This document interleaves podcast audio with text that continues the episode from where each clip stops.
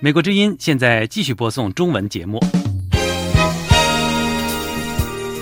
美国之音时事经纬。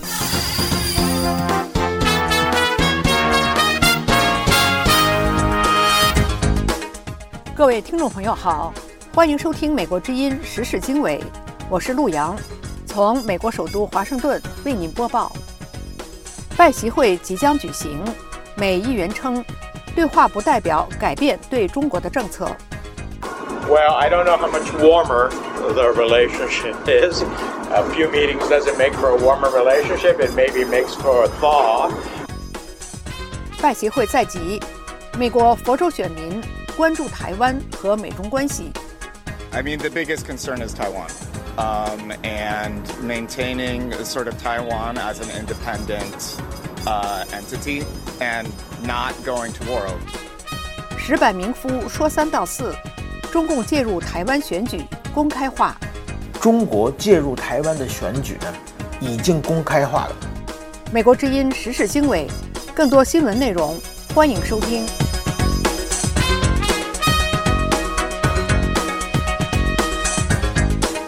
美国之音时事经纬节目的开始，请宇宙分享一组最新热点新闻。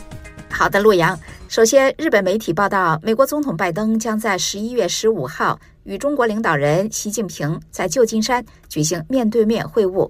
美国民众对此也感兴趣。美国之音采访了几名佛罗里达州的选民，名叫叶佩华的华裔选民告诉美国之音：“因为呃是中国人，我。”肯定希望是跟美中关系会缓和一点，会好一点。迈阿密的选民沃伦说：“Um, and maintaining sort of Taiwan as an independent。”我最关心的是台湾议题，以及保持台湾作为一个独立实体，而不是发动战争。沃伦还表示，美国民主、共和两党都同意，现在是时候对中国采取强硬态度了。与此同时，韩正星期三十一月八号表示。中美双方进行高层对话，有助于改善两国关系。中国愿意同美国加强各层次沟通对话。分析称，这是中方向美国发出的最新的友好信号。接下来，七大工业国集团外长会议星期二十一月七号在东京登场，会议聚焦俄乌战争以及巴以冲突。作为外长会议东道主国以及今年七国集团轮值主席国的日本表示。七大工业国集团成员对乌克兰的支持不会因为中东的以哈冲突加剧而减弱。关于这次会议，本节目随后将有更多详细报道，请继续锁定美国之音时事经纬。此外，由于中国立场鲜明地支持哈马斯，同时抨击以色列，以色列驻京大使潘奇瑞只能保持低调，形同被晋升。据称，这一个月来，他仅仅通过以色列驻华使馆的微博。重申以色列政府的立场，而以色列军方星期三表示，据以色列国防部长消息，随着以军在加沙市的行动，联合国人道事务协调办公室估计，1.5万人星期二逃离了北加沙，比前一天增加了三倍。现在我们来看，加拿大、德国和澳大利亚的一些主要矿产公司计划加大关键稀土的开发和提炼，以最终摆脱对全球稀有金属主要制造国。中国的依赖。路透社星期三十一月八号报道说，加拿大阿克拉拉资源公司和澳大利亚矿产勘探公司离子稀土有限公司正在讨论如何打破中国对关键金属市场控制的计划，转向由市场决定价格。接下来，美国国际开发金融公司 DFC 十一月八号宣布，将为斯里兰卡首都科伦坡的一个深水港集装箱码头项目。提供五点五三亿美元的融资。有分析称，美国此举意在抗衡中国在南亚地区开发融资领域的影响力。该公司的执行总裁斯考特内森说：“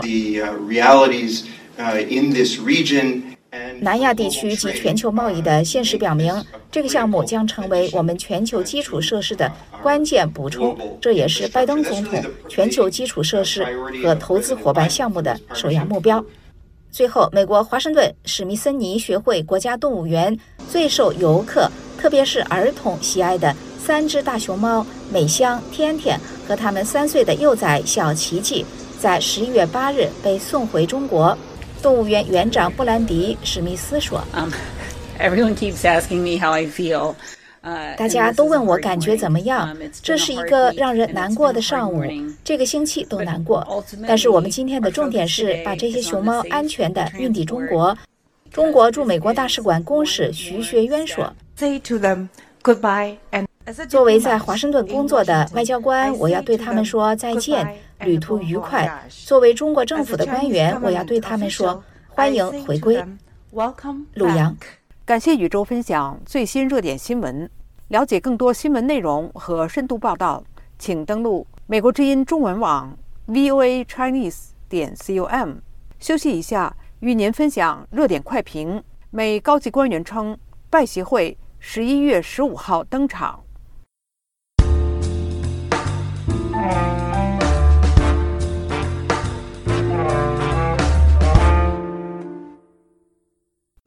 美国之音时事经纬，美国一位高级官员十一月七号透露，美国总统拜登和中国国家主席习近平计划下周三，也就是十一月十五号，在美国旧金山举行双边会谈。日本共同社引述匿名美国高级官员的话说：“美国和中国正在为拜习会做最后的准备，两人此次会面将在亚太经合组织峰会期间进行。”美中官员为了这次的拜习会进行了很长时间的谈判和铺路。拜习会为什么最终能够达成？两国领导人为什么觉得现在应该也到了面对面会谈的时候了？中美印象网站主编刘亚伟博士对美国之音说：“首先想说的是好事多磨，从这个二月份气球被击落到后来美国一系列的这个部长访问中国，然后到王毅最近来，好不容易。”把这事儿谈妥了，我觉得为什么能够达成这个协议？首先呢，是双方都认识到，这个双边关系已经到了这个必须要悬崖勒马的，呃，这个地步了。第二呢，是区域的和国际的局势也需要这个两国的领导人，呃，增加更多的这个协调和交流。第三呢，这个经济自然是非常重要。对中国来讲，对美国来讲，这个经济搞不好，老百姓怨气会很大。那最后呢是明年美国进入选举年，呃，一进入选举年，这个美国政府这边不会有更多的精力，呃，去再管控这个双边的关系。所以我觉得在这个大的气候下，呃，终于促成了一年之后，两国领导人最后又能够在旧金山，呃，不但见面，而且能够谈一些具体的问题。那么拜习会上，两位领导人会谈到哪些具体的问题？这场会谈对美中关系？会有怎样的影响？台湾政治大学前外交系主任刘德海教授对美国之音说：“呃，这个会议来讲的话，能够开成，这代表了美中双方有交集的利益。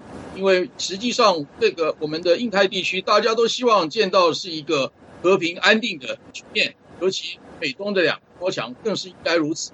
因为我们看到了是在俄乌的战争，还有现在以哈的战争，都告诉我们战争是非常恐怖的。”啊，所幸这两位这个领导人呢，都能够愿意从大方向来着眼改善关系。至于所谈的内容呢，说实在的，美中之间的关系，呃，仍然是很难有大方面的突破，很大一部分程度仍然是在各自陈述彼此的这个立场，然后无意说要对抗，但实际上来讲，美国对中国的经济的这个科技方面的这个制裁是不会这个停下来。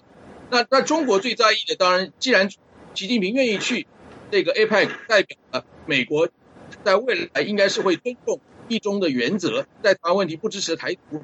那其他就是在呃经济呃在政治方面来讲的话，都有可能改善关系。这也是呃中方最后愿意参加这个呃 APEC 峰会的关键原因。以上是中美印象网站主编刘亚伟博士和台湾政治大学前外交系主任刘德海教授。参加《时事大家谈》节目讨论，嘉宾观点不代表美国之音。美国之音《时事大家谈》节目围绕重大事件、热点问题、区域冲突以及中国内政外交的重要方面，邀请专家和观众听众进行现场对话和讨论，利用这个平台自由交换看法、探索事实。了解更多新闻内容，请登录 VOA Chinese。点 com，休息一下，志远与您分享美国之音国会记者李义华的报道。拜习会在即，美议员称，对话不代表改变对中国的政策。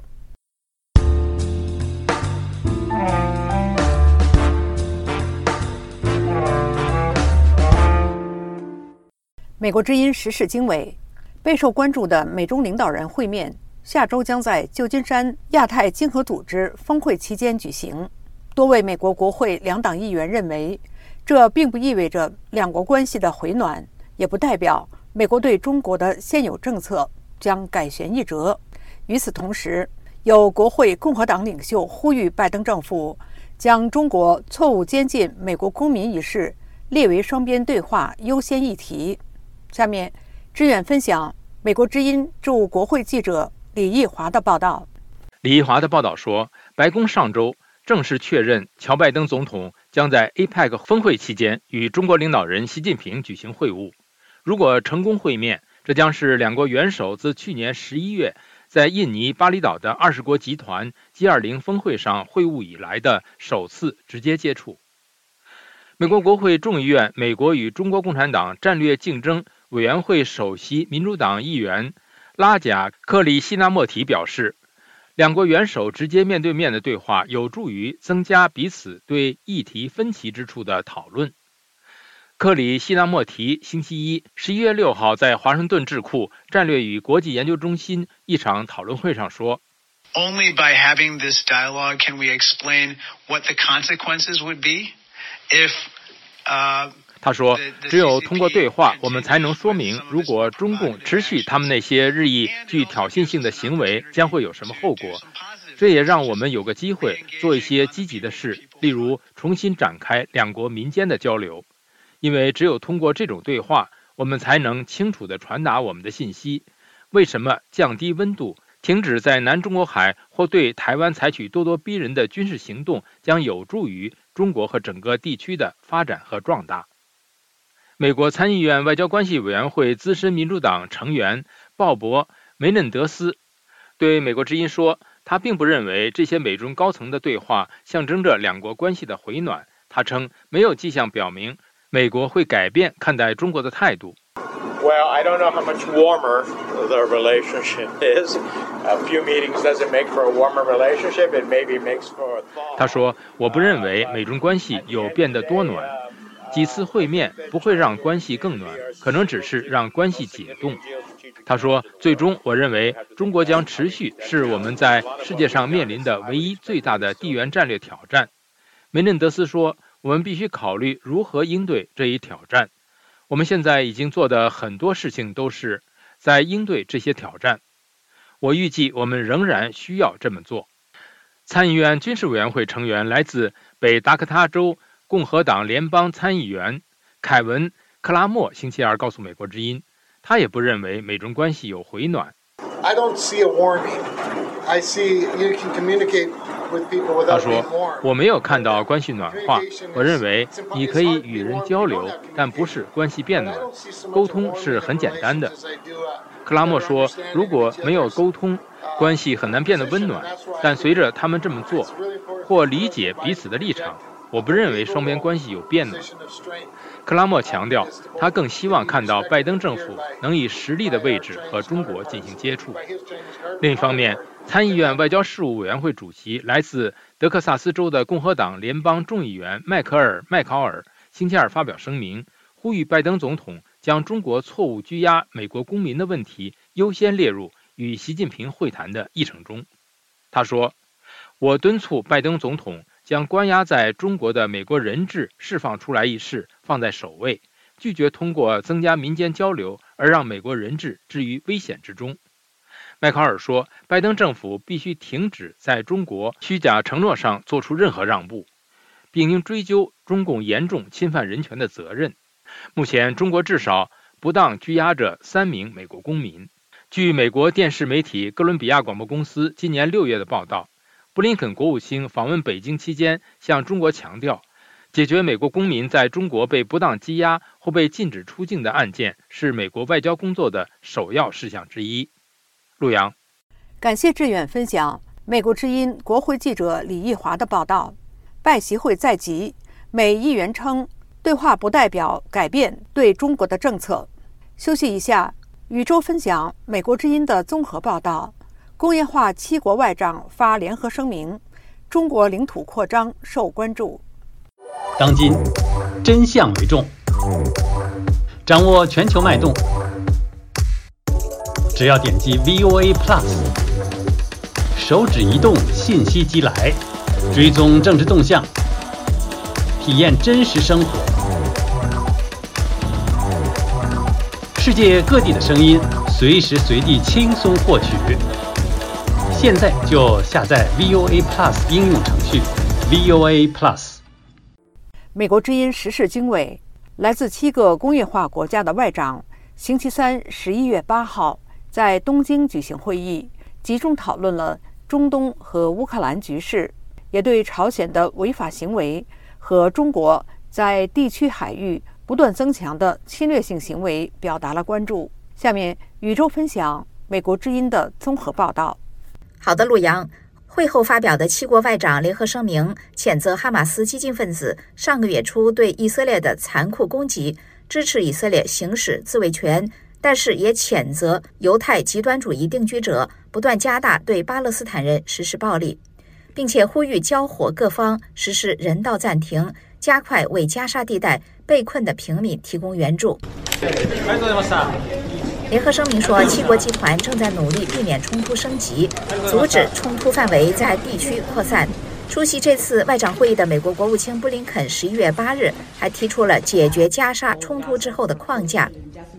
When it comes to post-conflict governance in Gaza, um, a few things are are clear and necessary. One. 布林肯说：“首先，加沙不能继续由哈马斯管理，因为这将导致类似十月七日的袭击事件重演。同样清楚的是，以色列不能占领加沙。我从以色列领导人那里听到的是，他们无意重新占领加沙，无意重新夺回加沙的控制权。所以，唯一的问题是，冲突之后是否有必要存在一段过渡期？我们可以为此确立什么样的机制以保障安全？”与此同时，以色列表示，他的部队正在加沙城内打击哈马斯激进分子。此前，以色列称一连多天实施了几个小时的人道暂停，但是重申在消灭哈马斯激进分子之前不会停火。七国外长联合声明还坚定不移地支持乌克兰为独立和领土完整而战斗，并且谴责俄罗斯不负责任的核威胁。此前，乌克兰总统泽连斯基请求美国提供更多的援助，并且邀请特朗普前往基辅近处观看战争。七国外长联合声明还说，七国继续对东中国海和南中国海的局势严重关注，并且强烈反对任何以武力或者胁迫改变现状的单方面企图，同时强烈谴责朝鲜多次发射弹道导弹与俄罗斯进行武器交易。这些行为直接违反了联合国安理会决议。此前，日本首相岸田文雄说：“面对中东和乌克兰局势以及印太地区的挑战，七国集团比以往任何时候都需要团结。”镜头回放到本周早些时候，美国之音驻国务院记者张荣香发自东京的报道说，美国国务卿布林肯星期一十一月六日重申，尽管以色列与哈马斯冲突。等全球挑战并存，但是美国仍将焦点放在印太地区。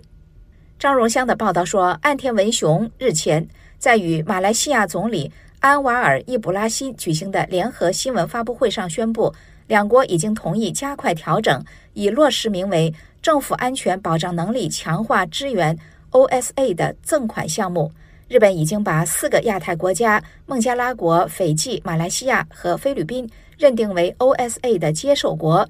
根据这个计划，日本根据这些国家的安全需要，为基础设施建设提供材料、设备和援助。而在马尼拉，岸田文雄和菲律宾总统小费迪南德·马克思上周已经证实，两国将开始就互惠准入协议进行谈判。这是一项旨在加强防务合作的新双边协议。日本还同意根据 OSA 计划向菲律宾提供海岸雷达系统。鲁阳，感谢宇宙分享美国之音综合报道。工业化七国外长发联合声明，中国领土扩张受关注。休息一下，与您分享美国之音特拉维夫特约记者的连线报道。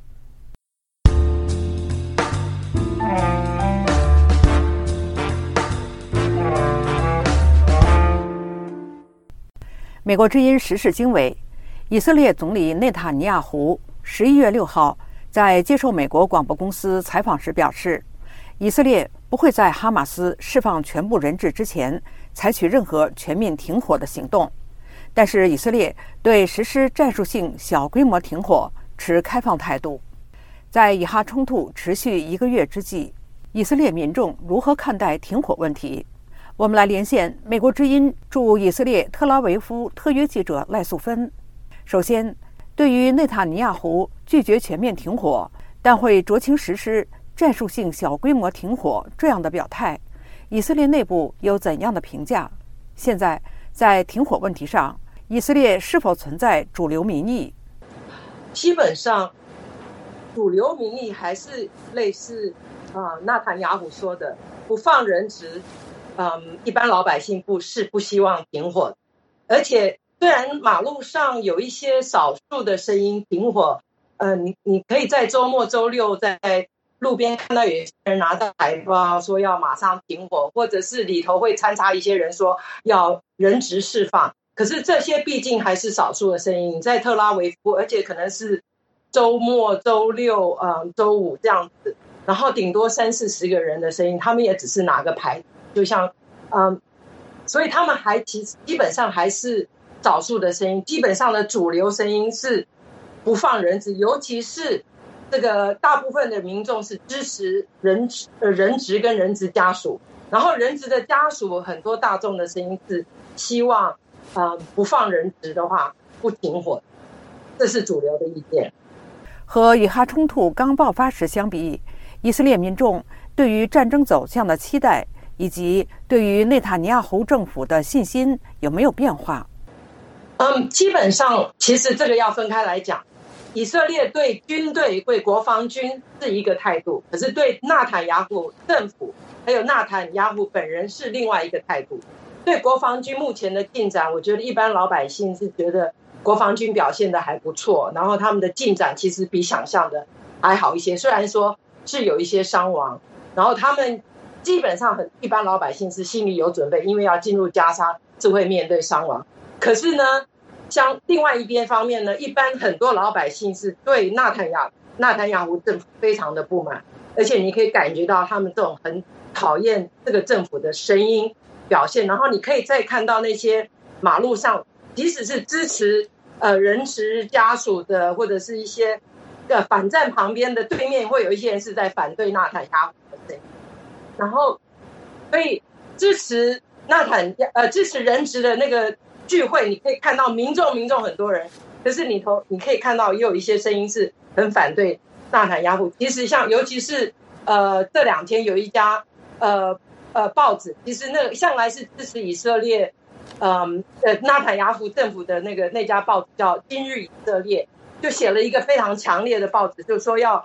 叫呃纳坦雅胡不要再搞一些政治呃争论，因为他常常有一些煽煽动性的结论，就是说他随便乱指责错误是别人，而不是他自己错不在他身上。比如说他指责错误是说，因为我们呃在以色列有三十九周的一些反就是改革命的一些抗争，已经三十九周了，他就说是那些人造成哈马斯可能攻击。所以现在其实有一些呃以前支持。纳坦雅胡的人反而声音出来说，他战争结束以后，他就应该马上下台。甚至有一些声音说，他应该现在就要。所以军队跟政府是要分开来。以上是美国之音特拉维夫特约记者赖素芬的连线报道。了解更多新闻内容和深度报道，请登录美国之音中文网 voa chinese 点 com。接下来与您分享石板明夫说三道四内容选播。四通公司是中国大陆八十年代首屈一指的高科技企业，万润南是这家公司的创始人。从九百多万到三千多万，到一个亿，到三个亿，到十个亿，五年，四通的营业额规模就到了十个亿。但万润南很快就感受到了制度的天花板，就是说，民营经济在中国发展，它需要一个政治环境。根本的问题是产权问题。那么要解决这个问题呢，不是我们企业能够，这是要通过政治改革来完成的事情。八九学运爆发了，万润南这个当时最成功的民营企业家该如何行动？我们介入这个运动，一个很大程度上是为了避免流血。因为我知道，如果一旦流血，运动被镇压，那么整个中国将会是回潮，可以说改革派将会被消灭殆尽。欢迎收听美国之音出品的播客节目《岳阳电话》，我是武阳。美国之音时事经纬，现在距离台湾总统大选投票还剩下大约两个月的时间，而中国十月下旬。突然宣布调查独立参选台湾总统的郭台铭在中国的富士康集团。那么，中国为什么此时调查富士康，意在何为？下面，石板明夫说三道四，为您深入解读。这次台湾的选举非常奇怪的是呢，到现在，很多人，包括台湾的媒体，也弄不清楚到底有几个人出来选。现在呢？呃，自己举手说要出来选的呢，有四个人。民主进步党推出了副总统赖清德，这个已经定下来了。但是他的对手呢，是一个人还是两个人还是三个人？到现在为止还存在着很大的变数。为什么出现这种情况呢？我认为是这个选举在野党后边呢有一只看不见的手，也就是中国，他已经深深地插入了台湾的选举。中国的习近平政权非常不希望看到台湾呢出现这个本土亲美的政权再继续，所以呢，想他想把这个在野势力整合在一起，变成一个人。当然，这个整合能不能成功还不好说。但是我们看到中国呢已经下了很多很多的力气，比如说，呃，现在呢在野党呃在野系统有三个候选人，侯友谊和柯文哲这两个人天天在。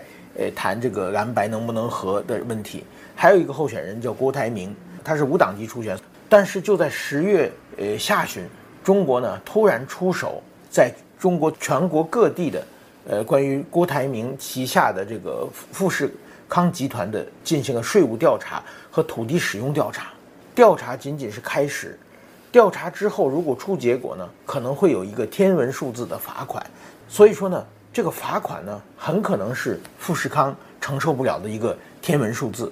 在这种情况之下呢，知道中国介入这个呃开始查富士康的时候呢，这个郭台铭呢，大概有一个星期他没有露面。我想一定是和中国在进行各种各样的沟通。这种情况之后呢，中国的国台办的发言人还正式说呢，说查富士康的税呢是正常的执法行为，并且他指出呢。台湾企业、台商呢，享受中国的这个红利，所以一定要为两岸的和平发展做出积极的贡献。这种事情，我觉得讲出来呢，就已经非常明目张胆的在介入台湾选举了。所以说，中国其实这就是劝退，希望郭台铭能退下来。看到这一点呢，我们有几点可以注意到，就是说，第一呢，中国介入台湾的选举呢，已经公开化了。第二个变化呢，今后我觉得这个台商，呃，中国的会台政策的时代已经结束了。那么还再有一点，我就说台湾台商呢，可能从此呢进入一个比较受难的时代了。今天你在中国，你只要不支持共产党，不支持统一，你就会变成台独企业，要被查税、被打压。所以说，我们从中国这次介入台湾选举呢，其实就能看到中国对台湾政策的一个很大的变化。以上是石板明夫说三道四，中共介入台湾选举公开化。了解更多新闻内容和深度报道，请登录 voa chinese 点 com。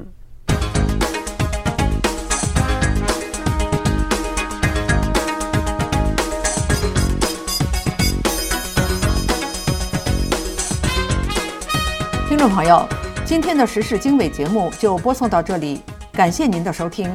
这次节目的编辑是宇宙，导播是志远，我是陆阳，我们下次节目时间再会。